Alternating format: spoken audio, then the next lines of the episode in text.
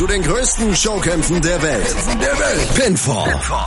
Der Wrestling Talk mit Kevin Scheuren und Thomas Steuer auf meinsportradio.de. Einen schönen guten Tag und hallo zu Pinfall, dem Wrestling-Magazin auf meinsportradio.de. Ja, wir sind wieder da, kurz vor Weihnachten, kurz vor WWE Clash, of Champions, der nächsten SmackDown-Großveranstaltung in der Nacht von Sonntag auf Montag, live auf dem WWE Network und natürlich auf Sky.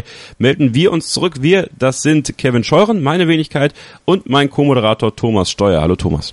Moin Kevin und moin da draußen. Ja, natürlich erstmal entschuldigen, dass wir uns jetzt eine ganze Zeit nicht gemeldet haben, aber äh, man muss ja dazu sagen, es ist ja auch was Schönes eigentlich, denn Thomas, äh, herzlichen Glückwunsch, du hast einen, einen, coolen neuen Job an Land gezogen und äh, bei mir war es ja auch so, dass, dass ich mit diesen ganzen Podcasts so ein bisschen überfordert war in der letzten Zeit terminlich und deswegen haben wir uns überlegt, wir machen jetzt nochmal eine Ausgabe so kurz vor Weihnachten, um uns zumindest nochmal zu melden und 2018, wenn sich dann alles so ein bisschen, wie sagt man so schön, gesettelt hat, dann werden wir auch wieder regelmäßiger da sein, aber ich hoffe, ihr seht seht es uns nach und äh, ja, es hat einfach viele private Umstände gehabt. So kann man es auf jeden Fall sagen, aber ja auch gute Umstände. Ne? Ich genau. meine, klar, du bist ja mittlerweile auch the face of mein Sportradio mit 28 Sendungen pro Woche. Ne? ja. Da wird es dann schon mal knapp. Aber ja, ab 2018 auf jeden Fall wieder regelmäßig in unserem üblichen Turnus, würde ich sagen, oder? Genau, ja. Vor und nach jedem WWE Pay-Per-View, dann beginnen mit dem Royal Rumble. Wir werden auch immer mal wieder versuchen, Gäste hier äh, in der Sendung zu haben, sowohl Kollegen von anderen Wrestling-Podcasts, die so ein bisschen mit uns über Wrestling sprechen werden, äh, als auch hoffentlich den ein oder anderen WWE-Superstar, vielleicht auch mal einen WXW-Wrestler. Also wir werden uns nächstes Jahr einiges überlegen, um diese Sendung noch cooler für euch zu gestalten. Und wenn ihr Ideen habt, ja, dann sagt sie uns gerne auf unserer Facebook-Seite, folgt uns da, Pinfall MSR, einfach mal suchen, liken und natürlich dann in in die Posts schreiben, uns Nachrichten schreiben. Wir versuchen relativ schnell zu antworten. Oder natürlich auch bei Twitter mit äh, auch ebenfalls PinvollMSR, Hashtag PinvollMSR. Und wenn ihr uns schreiben wollt, dann gerne Thomas Steuer unter Steuerkreuz und mir könnt ihr schreiben unter ks0811. Und ähm, ja, Clash of Champions steht an. Clash of Champions, Thomas, das ist ja auch wieder so eine Reise in die Vergangenheit, ne? Wenn man mal äh, sich überlegt, dass die WWE ja letztens auch eine Hausshow namens Starcade hatte, äh, auch einer der größten WCW Pay-per-Views eigentlich, das WrestleMania von WCW, World Championship Wrestling, unsere ja, unsere erste Liga, wenn man so will eigentlich.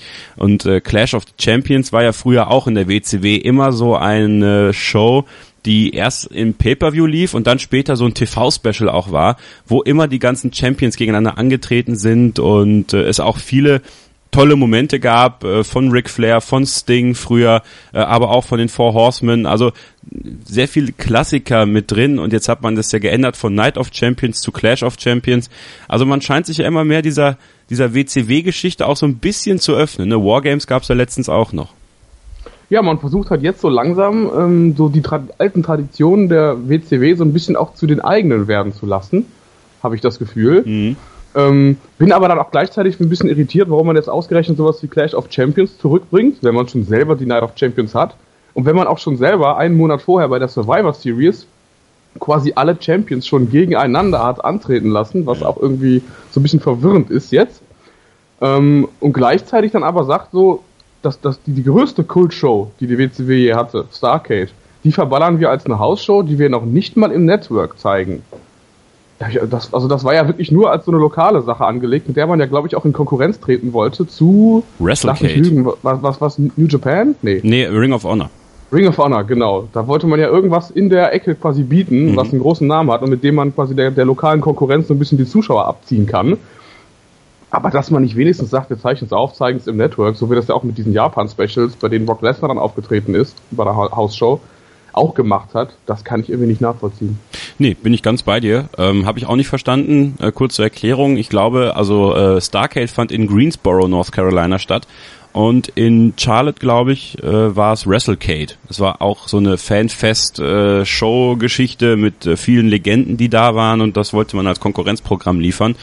Ja, sehe das aber eigentlich genau wie du. Ich finde es auch schade, dass sie es nicht irgendwie ins Network gestellt haben, weil es dann doch viele WCW-Fans gibt.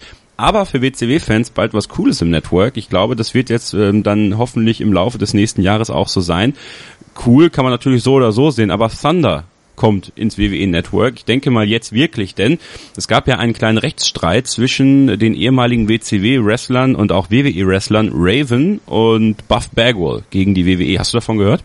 Ja, Da, die haben jetzt quasi ja verloren, weil sie ja Royalties, glaube ich, haben wollten. Ja. Für jeden Auftritt irgendwie bei Thunder. Ich bin jetzt nicht sicher, warum sie das nicht irgendwie auch schon für Monday Night, für, für Monday Nitro Nee, ich glaube, äh, äh, verlangt haben. Ich glaube, es ging um, um Auftritte sozusagen im WWE Network. Allgemein. Oh, egal. grundsätzlich. Genau, grundsätzlich. Egal was, ob es ein WWE Pay-Per-View, Buff Bagwell war ja auch mal kurz in der WWE. Äh, also das wäre ja so ein Exempel, was sie statuiert hätten für jeden Wrestler. Und Aber äh, wo ist denn der Zusammenhang damit, dass man die Thunder-Sachen immer noch nicht reingebracht hat? Weil man gesagt hat, wir lassen jetzt alles irgendwie drin, wo sie schon sind, ja. schieben aber nichts mehr dazu wahrscheinlich. ne? Genau, genau, das war der Okay. Hintergrund. Und das äh, ist jetzt geklärt. Die haben das irgendwie jetzt beigesetzt äh, und es gab irgendwie ein Settlement oder so. Auf jeden Fall ähm, ist der Weg jetzt eigentlich frei für WCW Thunder und eventuell auch für Sunday Night Heat. Ja, also es, äh, ich glaube, es wird uns nächstes Jahr im Network noch einiges ähm, einiges erwarten und das könnten wir ja auch mal machen. Vielleicht mal so ein paar Thunder-Episoden gucken und äh, die mal hier reviewen. Äh, denn äh, Thunder. Ja. das äh, war ja auch so ein bisschen die, die Vorlage zu, zu SmackDown, ja, wenn man so will. Und deswegen, ähm, ja, ein Stück Wrestling-Geschichte. muss, wobei man auch sagen muss, es war halt damals auch schon klar die B-Show, also Ja. quasi auch da die Vorlage für SmackDown.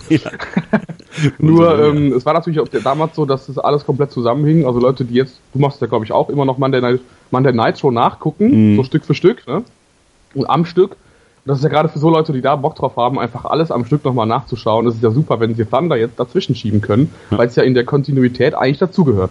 Ich bin jetzt übrigens, äh, bin ja immer noch dabei, das Ganze von vor 19 Jahren zu schauen. Das heißt, ich bin im Dezember 1998 und äh, in diesem Wochenende die Geschichte von Goldberg. Denn äh, Oh, oh. wenn wir uns erinnern, dass ähm, damals ja Kevin Nash ähm, der Booker war von WCW irgendwann, also quasi das Geschehen in der Hand hatte, wie läuft die Show. Ähm, der Booker müsst ihr wissen, wenn ihr das nicht, wenn ihr das nicht wisst aus dem Wrestling-Jargon, das ist die Person, die die ganze Show plant. Das ist die Person, die die Matches zusammenstellt, die die Geschichten zusammenstellt. Und das war damals eben Kevin Nash, der ja auch aktiver Wrestler war. Also in der WCW vieles ein bisschen chaotisch. Ähm, da haben wir übrigens später auch noch einen kleinen Geschenktipp für euch. Das werden wir heute auch noch machen. Geschenketipps für Wrestling-Fans. Ist ja bald Weihnachten und wenn ihr noch Last-Minute-Geschenke braucht, dann haben wir hier ein paar Ideen für euch. Und Kevin Nash war der Booker. Und Goldberg war damals ja unbesiegbar. Ich weiß gar nicht, wie viele Siege er hatte. Es waren wahrscheinlich an die 300 gefühlt, oder? Nee, warte mal, die haben damit offiziell geworben, war das 173? Stimmt, ja, genau, doch, 173, genau, das war's, ja. Und ähm, jedenfalls bei Starcade 1998 gab es dann, ja, die unnötigste Niederlage nach Starcade 97, ähm, wo Sting zwar gewonnen hat, aber es trotzdem Niederlage war gegen Hulk Hogan. Ähm, ja, als äh, Scott Hall den Taser benutzte, also diesen, diesen Elektroschocker, der ja damals auch so ein bisschen seine, seine Waffe, Waffe des, des, des, seine Wunschwaffe war, seine Weapon of Choice. Und ähm, ja, Goldberg hat dann verloren, seine Streak war beendet und danach war Goldberg eigentlich nie mehr der, der er mal war. Ja, sagen wir mal so, Goldberg musste damals, damals halt quasi ohne diesen Nimbus der Unbesiegbarkeit weitermachen, Ja. was aber ja klar war, dass das irgendwann passieren musste. Es war nur irgendwie so auf die möglichst debile Art und Weise, weil Kevin Nash einfach mal seinen großen Moment jetzt noch haben wollte in der WCW, nachdem er ja so lange einfach nur als Tag-Team-Wrestler aufgetreten ist. Ähm, war natürlich in dem Sinne komplett unangebracht. Also da hätte ich mir auch irgendwie ein völlig anderes vorstellen können, der diese Reign da beendet. Ähm, und wenn du mal betrachtest, wie es danach weiterging, also du wirst ja dann Anfang Januar auch den sogenannten Finger Poke of Doom zu sehen kriegen, Ja. indem sie einfach die beiden NWOs, also das Wolfpack und die NWO Black and White, dann wieder zusammengeschlossen haben und Hulk Hogan ihn einfach mit so einem Fingertipp besiegt hat. Und damit war Kevin Nash's Reign auch schon wieder beendet. Es war einfach von vorn bis hinten eine komplett schwachsinnige Aktion, äh, die Goldberg-Storyline so zu beenden. Ja, ähm, der Fingerpoke of Doom.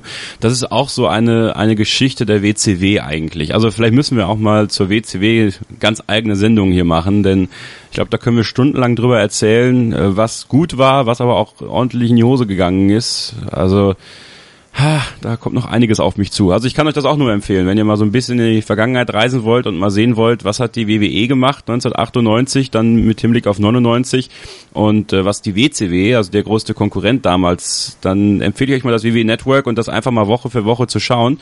Und äh, eins ist aber klar, und äh, das bringt uns auch gleich schon zu Clash of Champions. Triple H hat immer sein Pedigree zeigen dürfen. Das war 2017 so, äh, das war 1999 so und das ist 2017 so. So auch in Indien, als äh, ein gewisser Triple H gegen Jinder Mahal clean gewonnen hat. Und das muss mir mal jemand erklären. Ja, vor allem, weil er ja eine Nacht vorher noch den Job ganz easy going für Roman Reigns gemacht hat, ja. der natürlich der Top Dog jetzt ist in der WWE. Aber viele haben sich gewundert, Jinder Mahal, warum muss er jetzt zu Hause verlieren gegen Triple H, wenn man sich ja jetzt ein halbes Jahr so die Mühe gegeben hat, ihn aufzubauen, ihn als starken Champion darzustellen.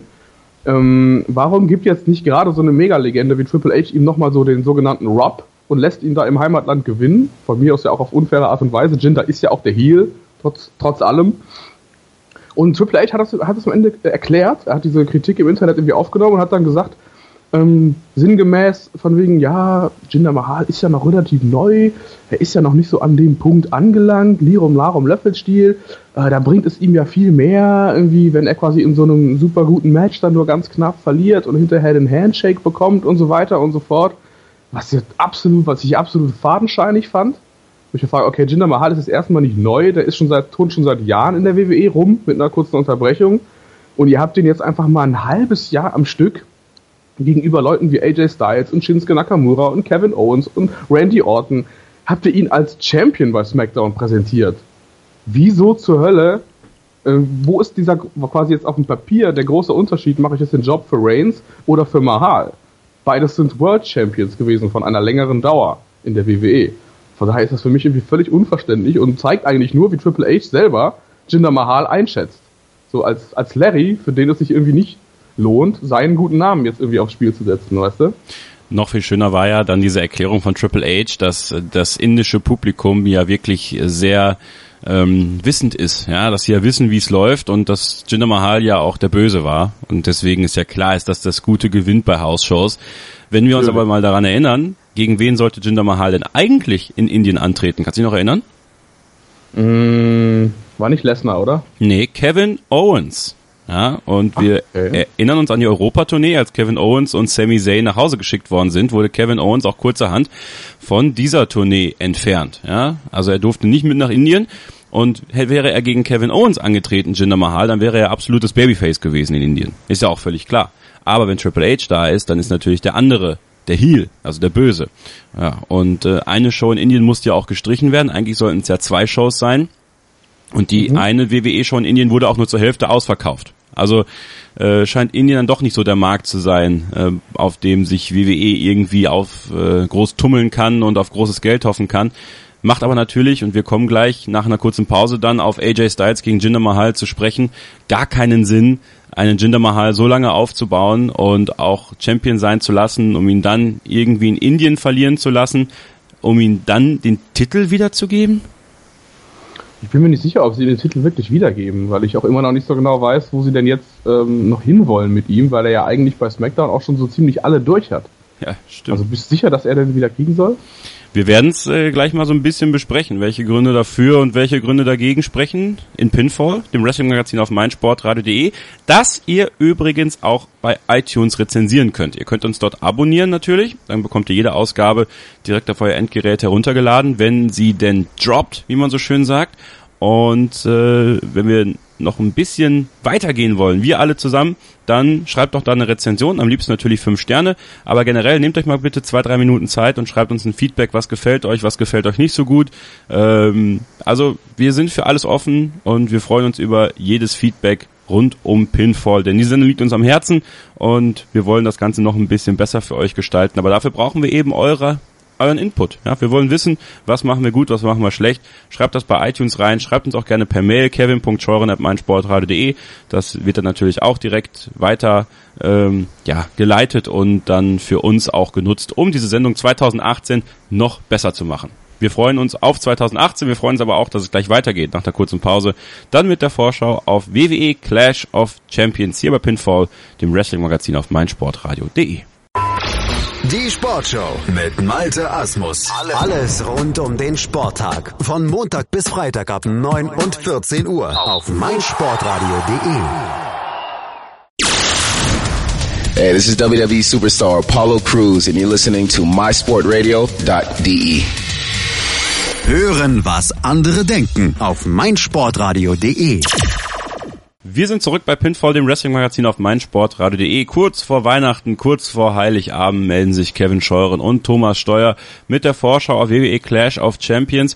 Ja, generell muss man ja sagen, an Weihnachten sind die WWE Superstars, sind ja nicht ganz so viel zu Hause, wenn man mal ehrlich ist. Kurz vor Weihnachten dieser Pay-Per-View für SmackDown und dann ist ja tatsächlich am 25. Das ist ja Weihnachten in Amerika und Weihnachten auch hier, auch wenn viele da denken, der 24. sei schon Weihnachten. Nein, das ist nur Heiligabend. Das ist jetzt mal ein Fun Fact am Rande. Ähm, ist auch Raw. Also die haben keine Pause zu Weihnachten dieses Jahr. Aber hatten sie die überhaupt mal irgendwann? Ja, zumindest der 25. Ich glaube, am zweiten Weihnachtstag mussten sie dann, also den gibt's ja in Amerika gar nicht. Ähm, mhm. Aber da mussten sie dann, da gab es auch mal eine Show, glaube ich, im Madison Square Garden letztes Jahr. Also das war dann so was Besonderes.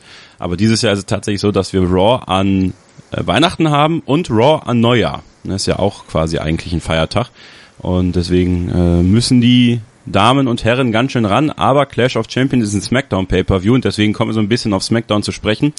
Wir haben es gerade schon angerissen. Jinder Mahal darf nochmal ran um den WWE-Titel gegen AJ Styles und äh, AJ Styles konnte Jinder den Titel ja in London abnehmen oder in Manchester auf jeden Fall auf der England-Tour.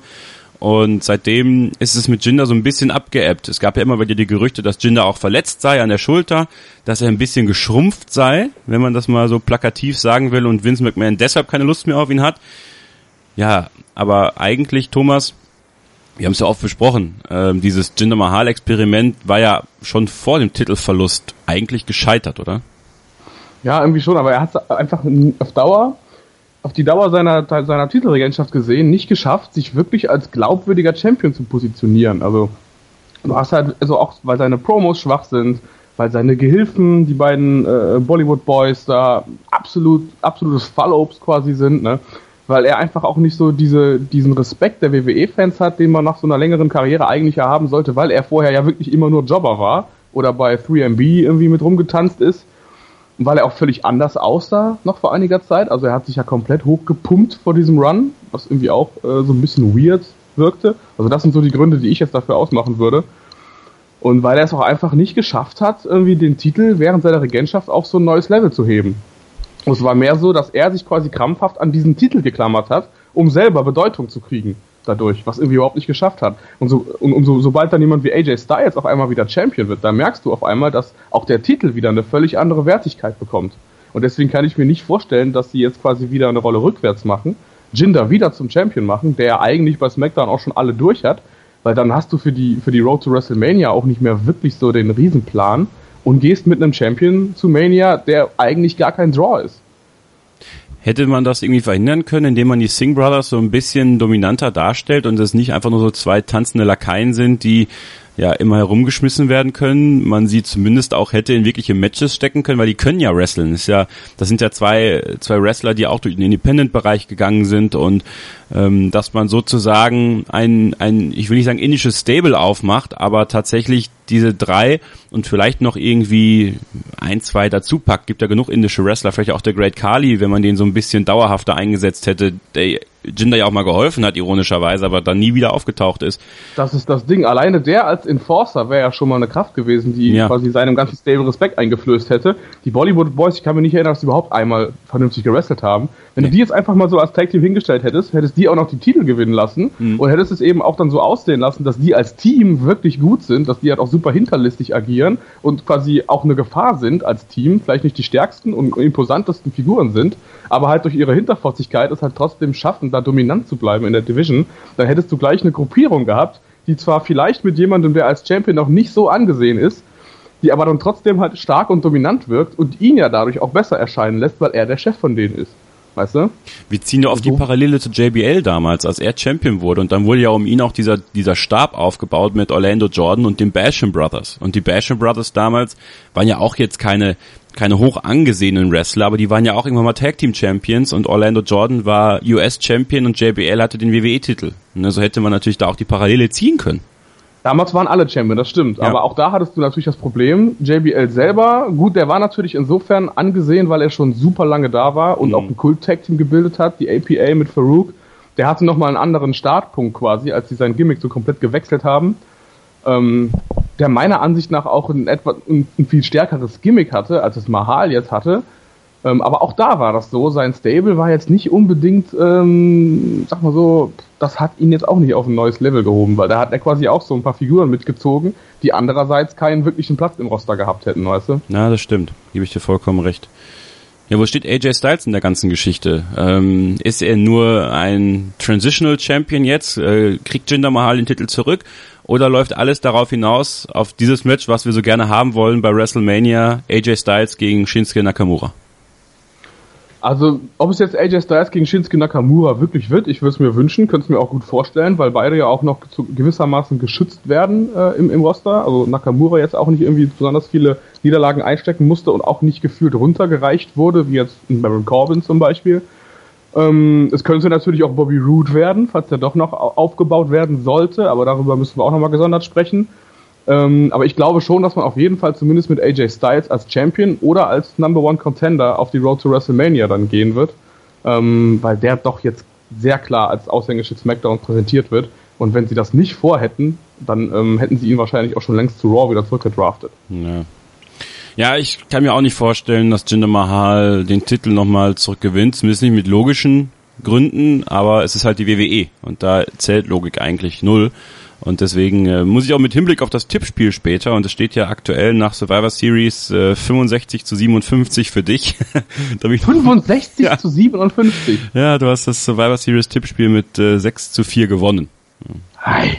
Ja, ähm, also ich habe eigentlich kaum noch Chancen zu gewinnen, glaube ich, aber ich muss jetzt natürlich alles konträr tippen zu dir, einfach nur äh, um um das dann hinzubekommen, aber dazu dann später mehr. Äh, aber das wird schwer für mich. Du darfst dir dann übrigens dann zum nächsten Jahr was ausdenken, was ich da machen muss, um um meine meine Wettschulden oh. einzulösen. Ja, klar. Da ja, werde ich keine Probleme haben, mir was auszudenken. Das glaube ich dir. ähm, kommen wir noch mal kurz zu Bobby Roode. Du hast es gerade schon angesprochen. Bobby Roode im Triple Threat Match um den United States Titel gegen äh, Dolph Ziggler und Baron Corbin.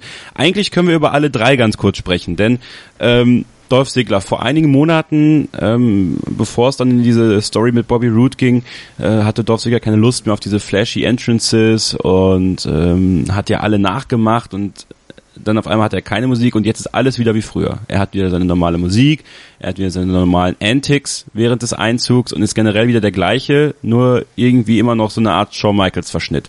Bobby Roode kommt von NXT, Glorious, ja, dieser Song, der wirklich alle begeistert und Bobby Roode, der sich nochmal gesteigert hat zu seiner TNA-Zeit, kommt ins Main Roster und versackt jetzt schon und das, glaube ich, nach nur zwei oder drei Monaten im Main Roster. Kann auch keiner nachvollziehen.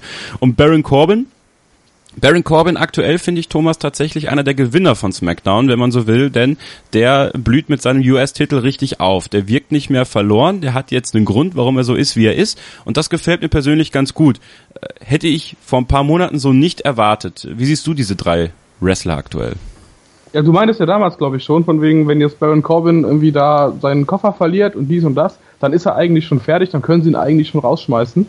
Wir hatten wir, glaube ich, damals auch schon drüber diskutiert. Ja, genau. Es ja. ist wieder so der typische Fall. Vince McMahon hat Lust, irgendwen zu bestrafen und dann fängst du wieder unten an. Aber dann dauert es halt ein bisschen und dann kommst du auch wieder hoch. Triple H musste das ja auch durchmachen in den 90ern, als Stimmt. er quasi der Leidtragende war von diesem Click-Evening da in, in, in, Madison Square Garden, als ja. sich da alle umarmt haben und so ein bisschen das K-Fape da irgendwie auf links gezogen haben. Ja.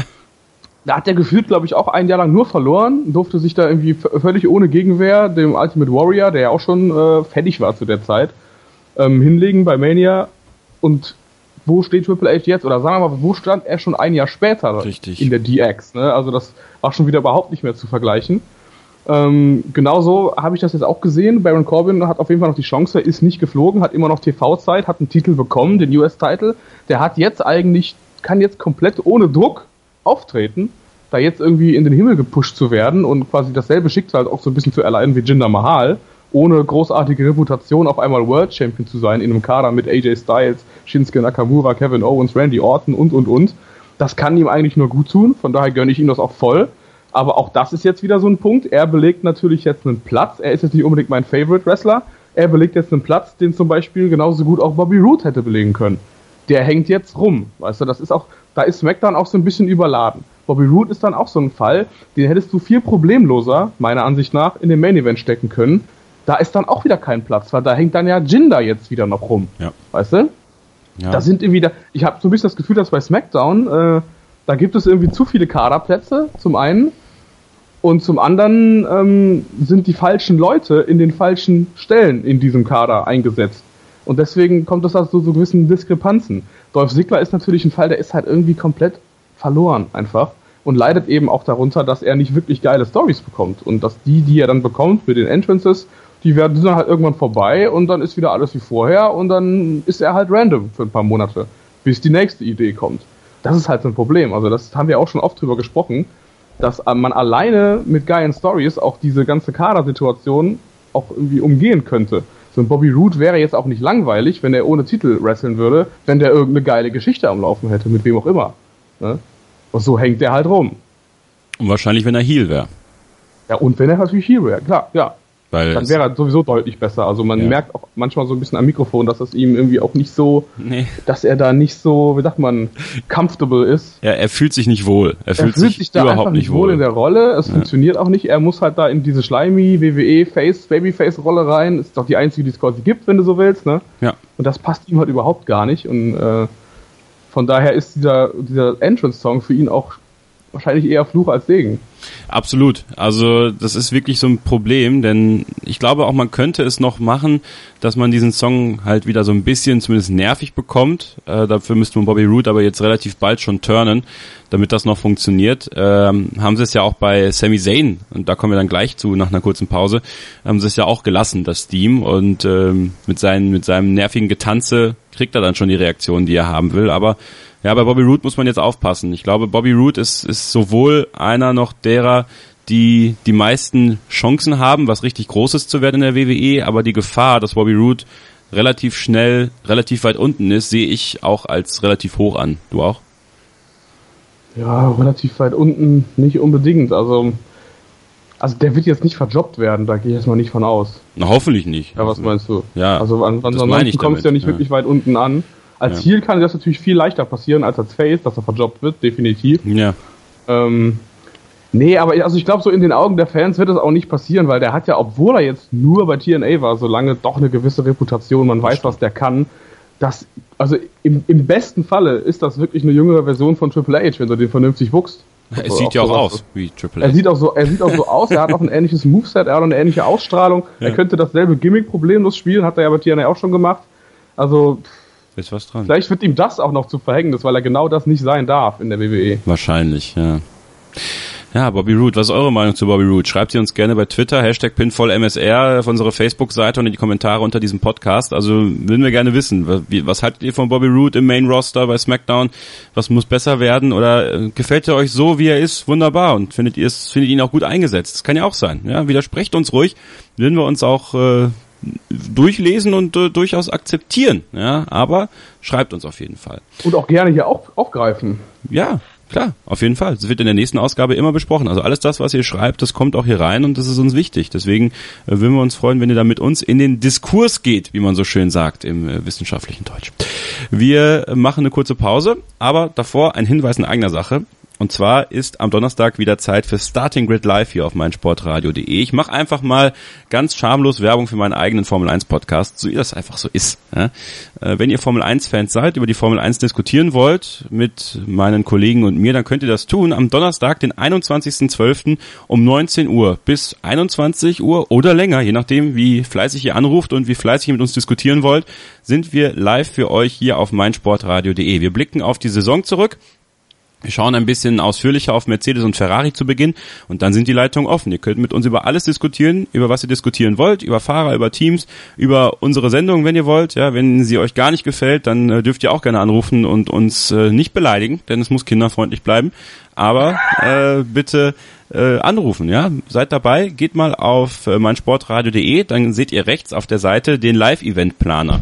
Klickt da mal auf Starting Grid Live, dort kriegt ihr dann alle Informationen, wo ihr anrufen könnt, wo ihr eine Mail hinschreiben könnt, wie ihr mitdiskutieren könnt in Social Media und dann seid ihr live dabei. Hoffentlich. Ich hoffe, wir hören uns bei Starting Grid Live, dem Formel 1 Magazin auf meinsportradio.de am Donnerstag, dem 21.12., also den kommenden Donnerstag um 19 Uhr hier auf dem Sender.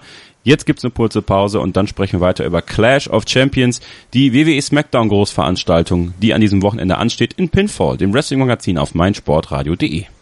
Die Handball-WM der Frauen auf meinsportradio.de. Live. Das Viertelfinale der deutschen Frauen am 12. Dezember ab 17.25 Uhr. Im Web und in der App. Sendung verpasst? Kein Problem. Alle Sendungen gibt es auch als Podcast auf meinsportradio.de. Wir sind zurück bei Pinfall, dem Wrestling-Magazin auf meinsportradio.de. Kevin Scheuren und Thomas Steuer mit der Vorschau auf WWE Clash of Champions und drüber hinaus. Heute in der Sendung übrigens auch noch Geschenkideen für Wrestling-Fans. Wir sagen euch, was ihr schenken könnt. Kurz vor Weihnachten, Last-Minute-Geschenke für eure Lieben. Wenn sie Wrestling-Fans sind, dann haben wir da noch einiges im Petto. Ihr könnt ja bei den meisten Händlern noch bestellen, dann kommt es noch rechtzeitig an. Aber bitte nehmt die DHL-Boten nicht zu hart ran. Ja, also es sind schon genug Pakete im Umlauf. Deswegen, wenn ihr könnt, dann geht doch einfach ja, wir werden euch sagen, in die Buchhandlung. Aber mehr dazu später. Clash of Champions, Thomas, das ist auch das Tag Team Match zwischen Shinsuke Nakamura und Randy Orton gegen Kevin Owens und Sami Zayn.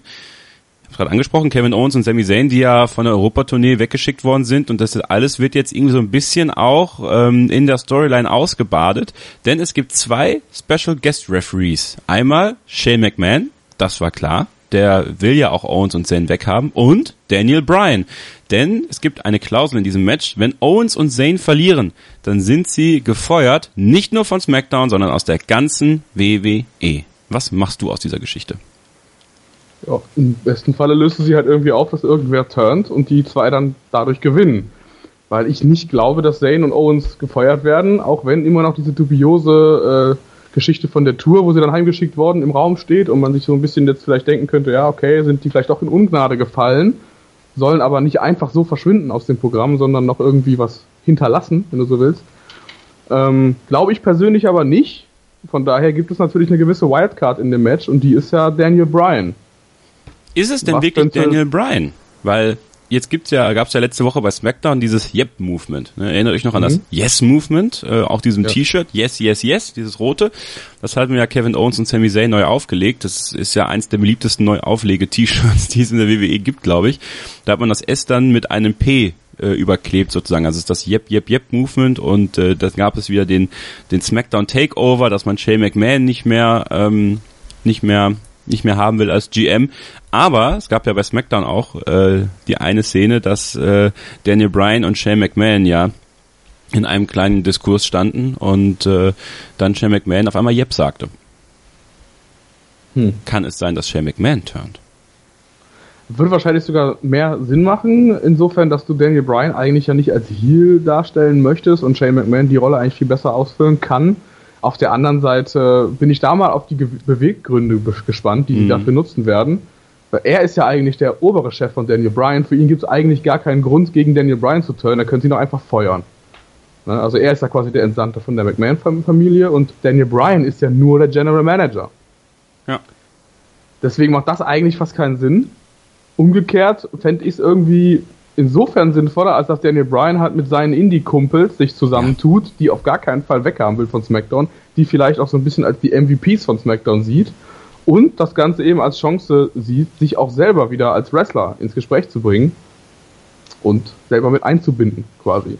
Warum jetzt Shane McMahon, nachdem er von den beiden die ganze Zeit gedemütigt und gedisst und gemacht und getut wird, sich jetzt auf deren Seite schlagen sollte, das muss man mir erstmal vernünftig erklären. Das stimmt, das stimmt. Also ich würde es mir auch wünschen, dass man Daniel Bryan mal heel turnt und zu Kevin Owens und Sami Zayn wirklich eine starke Gruppierung packt und die kann man ja auch wunderbar auffüllen.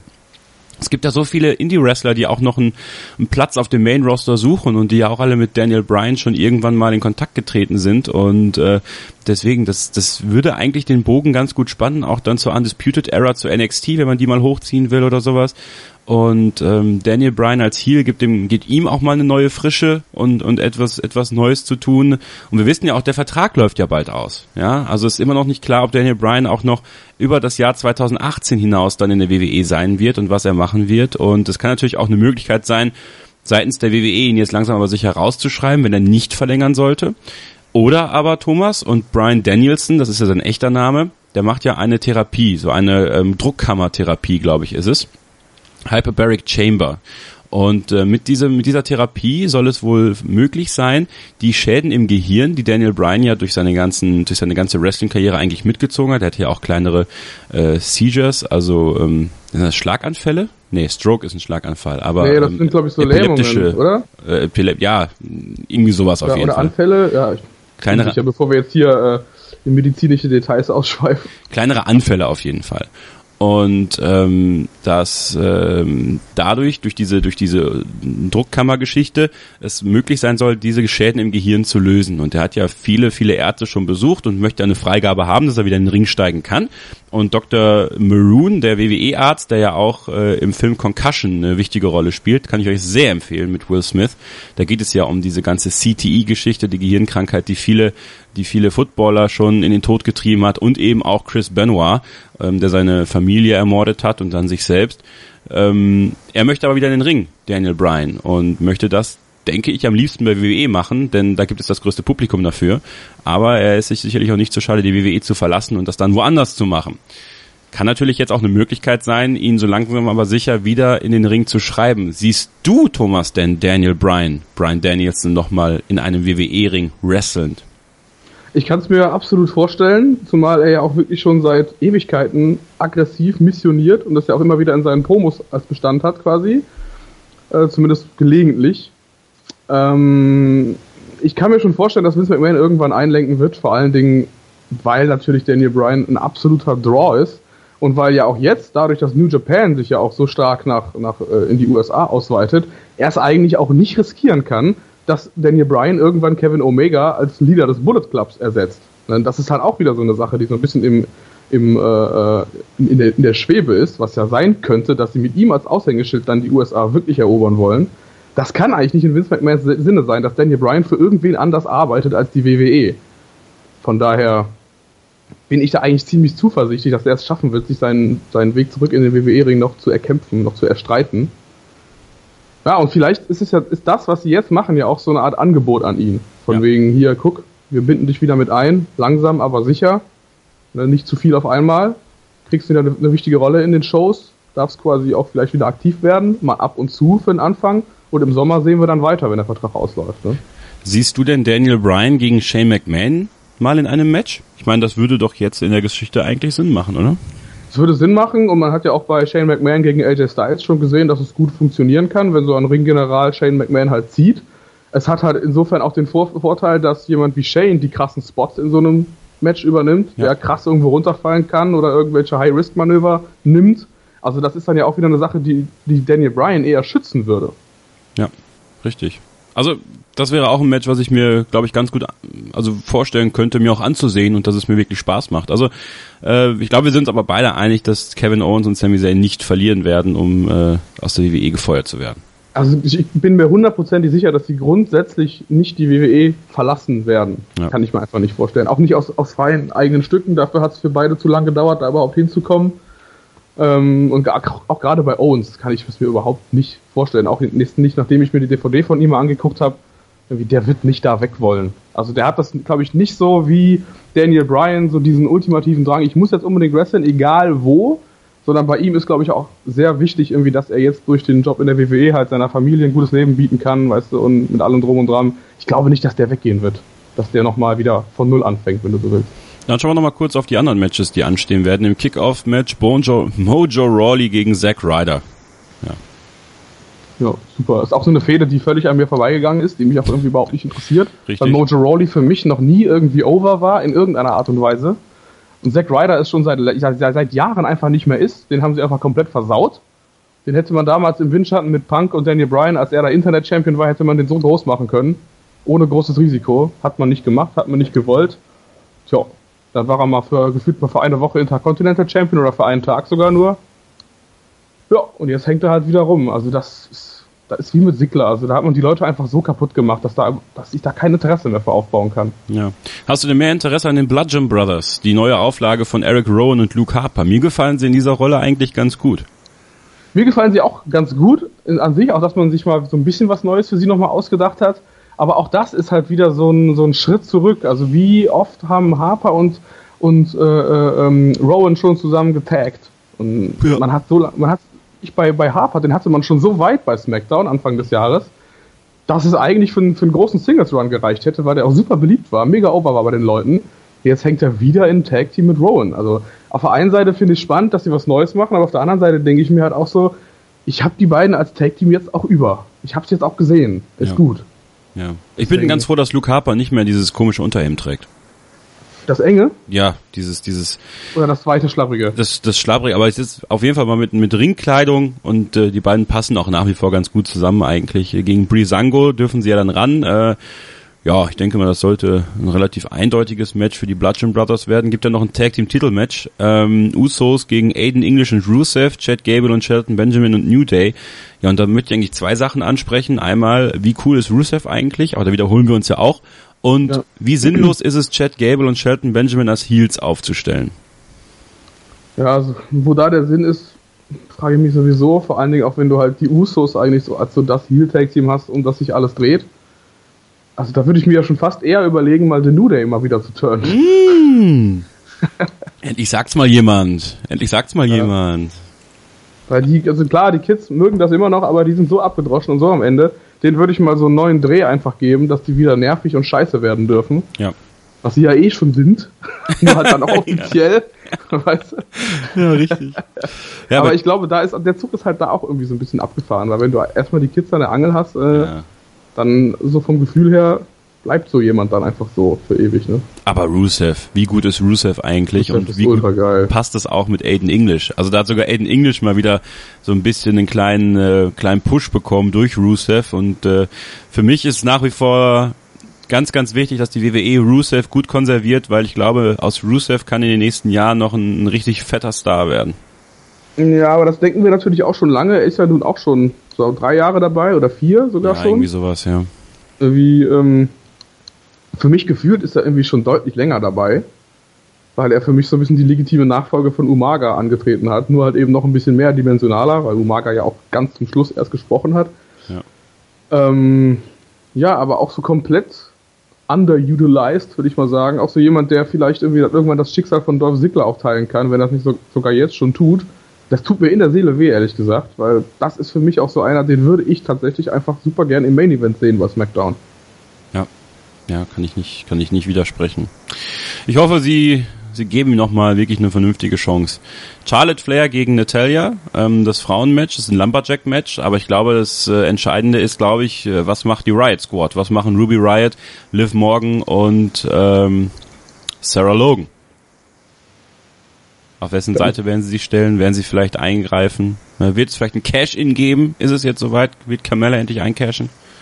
Ja, vielleicht bilden sie ja quasi auch ein Stable rund um Carmella. Könnte ja auch noch sein. Kann auch sein. Kann auch Die hat ja jetzt nicht mehr James Ellsworth als ihren Doggo dabei. Am Halsband. Von daher, und ob's, ob, ob's, ob's Cam, ob Carmella sich quasi so äh, alleine behaupten kann als Championess, hm. Bin ich mir noch nicht so sicher. Da halte ich sie auch irgendwie noch nicht so viel weit genug für. Welche Dreier-Frauen-Kombination gefällt dir eigentlich besser, die sie hochgebracht haben? Riot Squad, also Ruby White, Liv Morgan und Sarah Logan oder ähm, Absolution mit Paige, Mandy Rose und äh, Sonja Deville? Schwierig. Bei Absolution ist natürlich super klar, dass Paige über allem steht, mega im Mittelpunkt steht und die anderen beiden auch so ein bisschen random aussehen. Oh, das ist wirklich schwierig ich finde mir, also ich, also ich ganz persönlich finde die Riot Squad insgesamt besser, weil sie mir mehr ähm, mehrere Facetten bieten. Ja, die sind, die sind genau, die sind mehrdimensionaler. Das denke ich auch. Also ich würde auch, glaube ich, dann eher die Riot Squad nehmen, weil diese ganze Absolution-Sache hätte halt auch ohne die beiden anderen funktioniert. Also Page könnte auch so komplett dominant auftreten, zurückkommen, super over sein und das ganze Roster äh, äh, äh, dominieren, nicht demontieren. demontieren auch. Ähm, also das hätte man nicht unbedingt machen müssen. Ist natürlich gut, dass man es macht, wenn man die beiden neuen dann eben auch präsentieren kann. Aber auch die werden halt irgendwann mal ein bisschen mehr von sich zeigen müssen. Ähm, von daher würde ich bisher auch sagen, eher die Riot Squad. Bin ganz gespannt, was sie aus der Riot Squad noch so machen, denn ich glaube, da sind drei auf jeden Fall dabei, die, wenn sie es da nicht auch völlig verhunzen, ähm, eine Menge draus machen können. Gerade Liv Morgan, die sieht gut aus, die hat, glaube ich, ordentlich Talent. Ruby White sowieso. Nur bei Sarah Logan, da hoffe ich nicht, dass sie sie jetzt wirklich in so eine Dümmerchen Redneck-Geschichte packen, weil das wird dem Ganzen auch nicht gerecht. Da habe ich so ein bisschen Angst vor. Ach, zumal zumindest diese Rolle aber eigentlich gar nicht ausgefüllt ist. Und wir haben ja noch vor wenigen Wochen irgendwie danach geschrien, dass die, dass die Frauenroster mehr Tiefe kriegen. Ja. Und wenn du halt direkt mehrere Leute da reinwirfst in so einen Mix, irgendwie, dann schaffst du das ja auf lange Sicht gesehen vielleicht. Und wenn sie es zumindest schafft, sich mit dieser Redneck-Sache irgendwie doch ein eigenes Profil zu schaffen, dann ist es jetzt nicht unbedingt toll, ne? klar. Aber auf der anderen Seite hat es solche Charaktere halt auch immer wieder gegeben in der WWE. Das und stimmt. warum auch nicht mal als Frau, ne? Das stimmt. Gut, Clash of Champions. Wir werden es gleich natürlich noch tippen. Wir machen jetzt eine kurze Pause und dann im nächsten Take Geschenkideen für Wrestling-Fans. Thomas Steuer und ich äh, rühren die Werbetrommel für Werbe für Werbegeschenke sei schon für Geschenke, die ihr an Weihnachten verschenken könnt. Sind ja noch ein paar Tage. Also dann äh, geben wir euch gleich die Tipps an die Hand. Wir tippen Clash of Champions und ihr bleibt dran bei Pinfall, dem Wrestling-Magazin auf meinsportradio.de. Sei dein eigener Programmchef. Mit unserer neuen meinsportradio.de App wählst du jetzt zwischen allen Livestreams und Podcasts. Einfach, immer, überall. Hol dir unsere neue App für iOS und Android und bewerte sie jetzt bei Google Play und im App Store von iTunes. Hören, was andere denken. meinsportradio.de Es wird immer viel geschrieben und viel erzählt und hochsterilisiert. Ho, ho, ho, liebe Freunde. Herzlich willkommen zurück bei Pinfall, dem Wrestling-Magazin auf meinsportradio.de. Ja, der Weihnachtsmann, der ist jetzt so langsam hier, denn in wenigen Tagen ist es soweit. Das Fest der Liebe steht an, ist ja auch das Fest der Geschenke, Thomas. Und wir sind ja auch so ein bisschen euer Ratgeber in den Zeiten, wo ihr uns wirklich braucht. Und die Weihnachtszeit, das ist so eine Zeit. Und deswegen haben wir uns überlegt, Thomas, wir geben den Leuten mal ein paar Geschenkideen an die Hand. Wie ist das? Finde ich eine sehr, sehr gute Idee, weil da gibt es ja auch noch einiges mehr, was man quasi empfehlen kann, außer so die obligatorischen DVDs, die wir hier manchmal auch verlosen. Mhm. Vor allen Dingen ähm, für Leseratten. Ne? Genau, wir haben einige Bücher uns mal rausgesucht und äh, Thomas, du hast ja eins schon gelesen, das habe ich hier gerade in der Hand, mit dem fangen wir einfach mal an. Wir haben gerade lange über ihn gesprochen. Daniel Bryan, Bryan Danielson. Der hat ein Buch geschrieben, gemeinsam mit Craig Tello, das heißt einfach nur Yes, My Improbable Journey to the Main Event of WrestleMania. Wie hat dir das Buch gefallen und warum würdest du es Leuten empfehlen? Mir hat es sehr gut gefallen. Ich würde es vor allen Dingen auch empfehlen, weil es einen sehr guten, weil es, weil es, eine, weil es sehr gut abwägt zwischen seiner Zeit halt im Indie-Bereich und dann später der WWE-Zeit, auch natürlich, natürlich einen sehr großen Fokus auf das Yes-Movement ähm, legt und auch auf seine Beziehung mit, mit, mit Brie Bella. Das ist natürlich alles noch bevor sie jetzt ein Kind bekommen haben und so weiter und so fort, aber es hat halt so eine ganz gute Balance die du oft bei anderen Büchern ähm, nicht so wirklich hast. Also es gibt da auch Bücher, ich weiß nicht, hier die Bret Hart ähm, ähm, Biografie ist auch ein sehr gutes Buch. Ähm, man muss sich aber auch schon sehr für diese ganze Zeit mit Stampede Wrestling, als die in Kanada groß geworden sind, für seine ganze Familiengeschichte interessieren. Da dauert es halt wirklich sehr, sehr lange, bevor es da WWE-mäßig mal ins Detail geht. Das ist bei dem Daniel Bryan Buch nicht so. Und von daher ist das auch, glaube ich, so für Einsteiger und für Leute, die noch nicht so lange dabei sind und vielleicht das von ganz früher alles nicht so unbedingt wissen wollen, ist es, glaube ich, eine ganz gute Wahl. Das gibt es als Taschenbuch zu 10,99, ja, bei einem berühmten äh, Internetversandhändler. Wenn ihr also da nochmal zuschlagen wollt, dann könnt ihr das auf jeden Fall tun. Ist ein guter Preis und ist wirklich ein tolles Buch, kann ich nur empfehlen.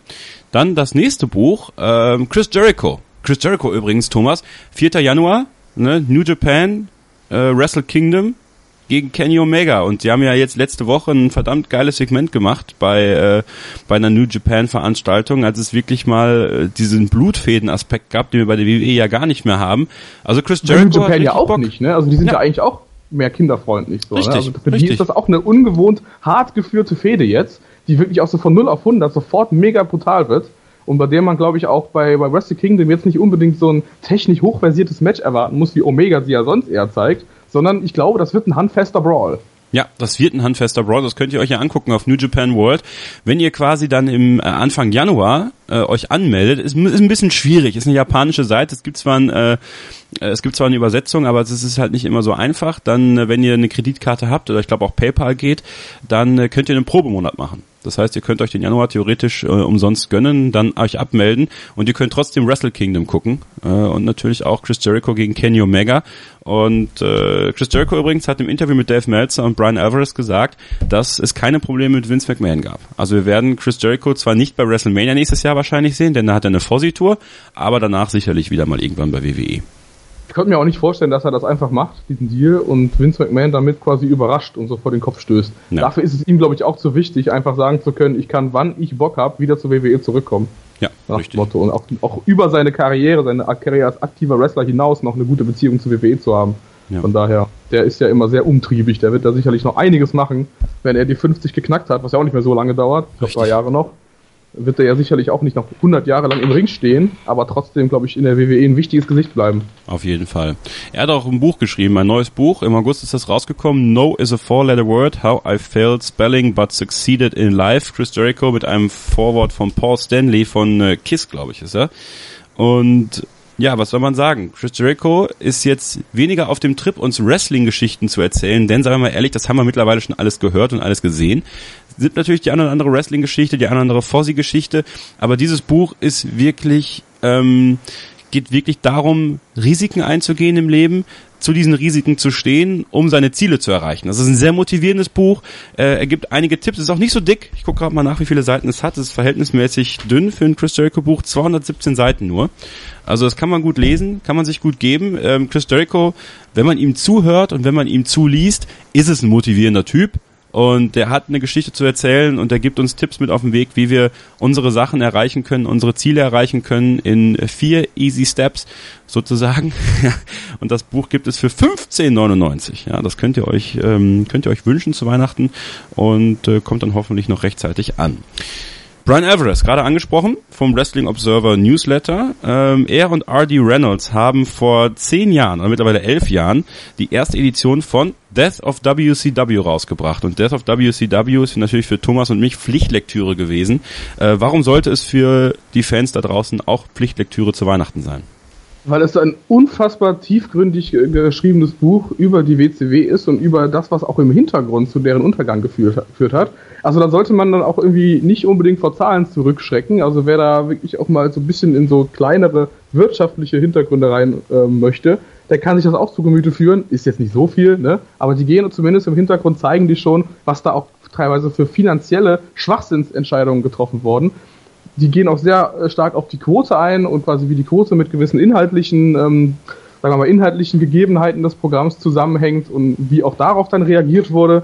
Also da haben sie sich schon echt mega viel Mühe gemacht, auch sehr viele äh, äh Leute befragt dazu. Eric Bischoff kommt auch ausführlich zu Wort, auch seine Gegner in der WCW kommen zu Wort. Das ist wirklich ein sehr stark recherchiertes Buch das eigentlich jeder Wrestling-Fan gelesen haben sollte. Auf jeden Fall. Und es gibt eine, ähm, eine 10th Anniversary Edition davon. Äh, die wurde noch ein bisschen überarbeitet, die wurde noch expandiert. Also da habt ihr noch mal ein bisschen mehr. Kostet 1996.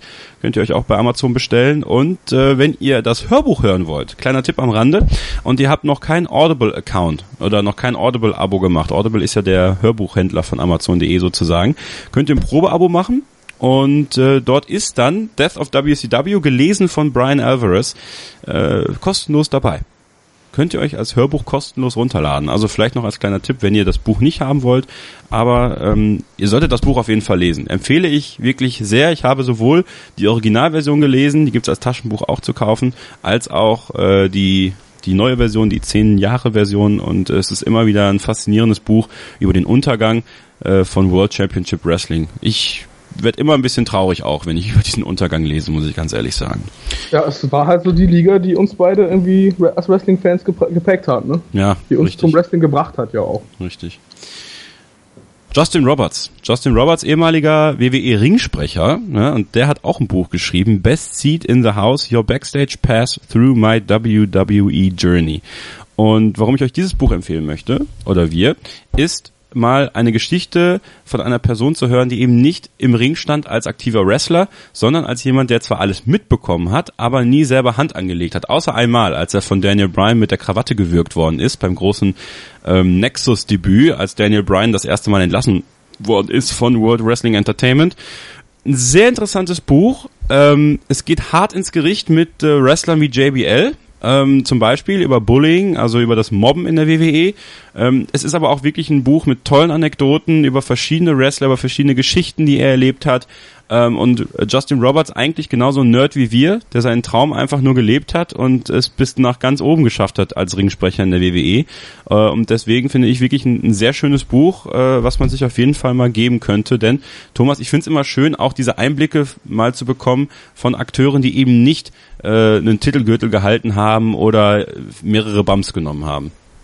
Definitiv. Das Ding ist, dass die, diese Leute dann auch oft nochmal einen größeren Groll haben gegen die WWE und da auch mal noch so ein paar andere Sachen auf den Tisch packen, ja. was du zum Beispiel von Chris Jericho ja gar nicht lesen würdest. Der hat ja alles gewonnen, will sich eine super Beziehung mit denen erhalten, wird da nichts Schlechtes sagen. Genauso ist es leider auch im Daniel Bryan Buch, ne, der es natürlich rausgebracht hat als Aktiver, kurz nach seiner äh, Zeit als Champion dort. Da sollte man jetzt nicht erwarten, dass es da sehr kritisch zu Werke geht, aber es gibt durchaus Dinge zu kritisieren an der WWE und auch so am Backstage-Verhalten einiger Akteure. JBL. Und deswegen ist es natürlich reizvoll, dann auch mal solche Leute zu sehen, die sagen, ich, das, ich fand super bei WWE, aber ich bin fertig damit und ich strebe auch nicht an, da jetzt wieder hinzugehen. Und deswegen kann ich auch erzählen, was ich möchte. Ja, er macht es aber auf eine verhältnismäßig faire Art und Weise. Ich glaube, ja, er, kann man ja auch, genau. definitiv, aber man muss ja nichts verschweigen in dem Nö, Sinne, ne? Das macht er nicht und deswegen 22,95 ist ein bisschen teurer, aber es lohnt sich auf jeden Fall. Hardcover, Hardcover-Bücher sind immer schön im Regal zu haben und äh, eine DVD möchten wir uns alle möchten wir euch noch empfehlen für für Weihnachten, für unter dem Weihnachtsbaum. Äh, und zwar haben wir uns die Kevin Owens DVD rausgesucht, Fight Owens Fight. Äh, warum gefiel dir die DVD ganz besonders gut? Ja, weil man kennt das ja auch von Kevin Owens, da ist dann viel auch so auf äh, seine Familie bezogen, auch auf diese super lange Journey durch den Indie-Bereich, als dann als diese, diese lange Vorgeschichte zusammen mit Sami Zayn, damals ja noch als El Generico, als Kevin äh, Owens ja selber noch Kevin Steen hieß bei Ring of Honor, ähm, wie deren Geschichte auserzählt wurde bei Ring of Honor nach einer super langen Fehde und dann Sami Zayn in die WWE berufen wurde, Owens aber nicht, was ihn auch schon dazu veranlasst hat, darüber nachzudenken, ob er seine Karriere beendet weil er sich auch bei Ring of Honor nicht mehr so mega willkommen gefühlt hat und es dann am Ende doch noch alles gut wurde und allen Selbstzweifeln zum Trotz er es quasi dann super dominant geschafft hat, in die WWE einzudringen, möchte man schon fast sagen. Er hat ja NXT quasi überrollt innerhalb von wenigen Monaten und hat dann sofort in seinem ersten Match einfach mal John Cena besiegt. Und so diese ganze Dramatik wird in dieser Doku halt wirklich sehr, sehr gut eingefangen. Ähm, die Doku an sich dauert nur, möchte man fast sagen, 60 Minuten, aber das reicht vollkommen. Die ist wirklich komplett on point. Das sind unsere Geschenktipps zu Weihnachten. Also wenn ihr noch äh, einem Wrestling-Fan in eurem Bekannten- und Familienkreis eine Freude machen wollt, dann äh, ja, haben wir euch vielleicht was mit auf den Weg gegeben. Zum Schluss dieser Sendung, Thomas, wollen wir natürlich noch Clash of Champions tippen. Wie gesagt, 65 zu 57 steht's für dich. Und wir beginnen mit dem Match Mojo Rawley gegen Zack Ryder. Ich muss natürlich auch anfangen jetzt, ne, damit du wenigstens eine faire Chance hast. Ne? ich kann auch anfangen. Ich sag Mojo gewinnt. Ähm, wir können uns ja abwechseln. Ähm, Mojo Rawley gegen Zack Ryder. Ja, ich sag auch Mojo. Und ist nicht, um dich irgendwie abzufacken, aber ich nee. kann mir irgendwie nicht vorstellen, dass Zack Ryder da irgendwas gewinnen kann. Ja, ich sag auch Mojo. Breezango gegen die Bludgeon Brothers. Ja, da sage ich die Bludgeon Brothers. Ja, sage ich auch. Das wieder alles andere würde keinen Sinn ergeben. Usos gegen Aiden English und Rusev gegen Chad Gable und Shelton Benjamin gegen The New Day in einem Fatal Four Match um den SmackDown Tag Team Champion Titel. Oh, die Usos gegen Rusev und Aiden English, gegen The New Day und noch gegen Chad Gable und Shelton Benjamin. Chad Gable und Shelton Benjamin. Boah, das ist auch mega schwierig. Das ist auch mega schwierig. Jetzt nochmal zum Jahreswechsel jetzt noch einen Titelwechsel geben.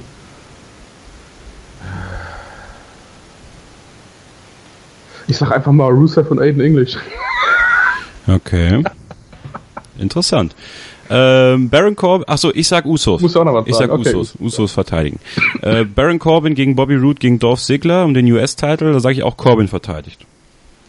Bobby Roode gegen Dolph Ziggler gegen Baron Corbin. Das wäre natürlich mal eine Chance für Bobby Roode. Ich sag Bobby Roode. Okay, ich sag, äh, ja genau, ich habe ja gesagt, Corbin verteidigt. Äh, Natalia gegen Charlotte Flair in einem Lumberjack-Match, äh, plus natürlich Cash-In, ja oder nein?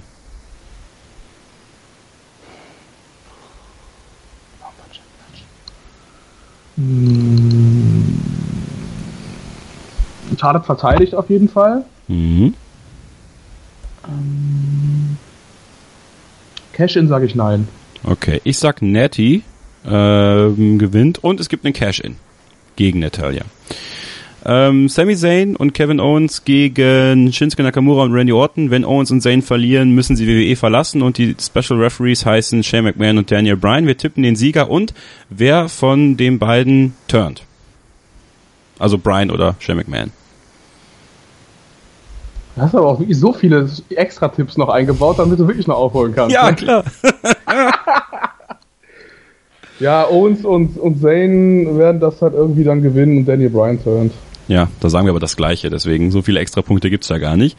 Ja, und dann natürlich Jinder Mahal gegen AJ Styles und WWE-Titel. Ich sag, Jinder Mahal gewinnt und holt sich den Titel zurück. Ja, ich sag AJ Styles verteidigt, damit es wenigstens ein bisschen spannend bleibt hier noch. Sind wir gespannt, äh, werden die Tipps natürlich auch in die Kommentare unter dem Podcast posten und äh, ihr solltet das natürlich auch gerne tun auf meinsportradio.de, werden sie auch auf unsere Facebook-Seite posten, gerne postet sie, postet ihr eure Tipps auch da drunter und ja, was bleibt uns zu sagen? Ähm, wenn wir es schaffen, werden wir uns nächste Woche nochmal kurz melden mit einem kleinen Rückblick. Ansonsten zwischen den Feiertagen werden wir auf jeden Fall eine Stunde finden, um das zu machen. Äh, so oder so wünschen wir euch schöne Weihnachten, äh, wenn wir es nächste Woche wenn wir es nächste Woche schaffen, noch eine Sendung zu machen, dann wünschen wir euch das dann noch mal. Thomas, einstweilen dir natürlich auch schöne Feiertage. Man kann nicht oft genug frohe Weihnachten ja, wünschen. In der heutigen Zeit sowieso nicht. Äh, bleibt gesund und ähm, ja, vielen Dank fürs Zuhören im Jahr 2017. Wir hören uns aber auf jeden Fall nochmal wieder in diesem Jahr. Äh, mein Name ist Kevin Schor und ich bin raus. Thomas, möchtest du noch was sagen? Ja, ich wünsche euch natürlich auch alles Gute, genießt den Clash, Clash of Champions ja. und lest ordentlich WWE-Lektüre zu Weihnachten. Es lohnt sich wirklich. Bis dahin, von mir auch. Ciao und bleibt uns gewogen. Mein Lieblingspodcast auf meinsportradio.de. Hi, hier ist Kevin Scheuren von Pinfall, dem Wrestling-Magazin auf meinsportradio.de. Ihr seid Fans von WWE, WXW und Co? Dann seid ihr bei mir genau richtig. Zu jeder WWE-Großveranstaltung, davor und danach, sagen wir euch, was abgeht, auf was ihr achten solltet und wer die Matches gewinnt. Euch gefällt, was wir machen? Dann hinterlasst uns eine Rezension bei iTunes. Am liebsten sehen wir natürlich 5 Sterne. Dir gefällt, was du hörst? Dann rezensiere unsere Sendungen jetzt auf iTunes und gib ihnen fünf Sterne. Schatz, ich bin neu verliebt. Was? Da drüben. Das ist er. Aber das ist ein Auto. Ja, eben. Mit ihm habe ich alles richtig gemacht. Wunschauto einfach kaufen, verkaufen oder leasen. Bei Autoscout24. Alles richtig gemacht.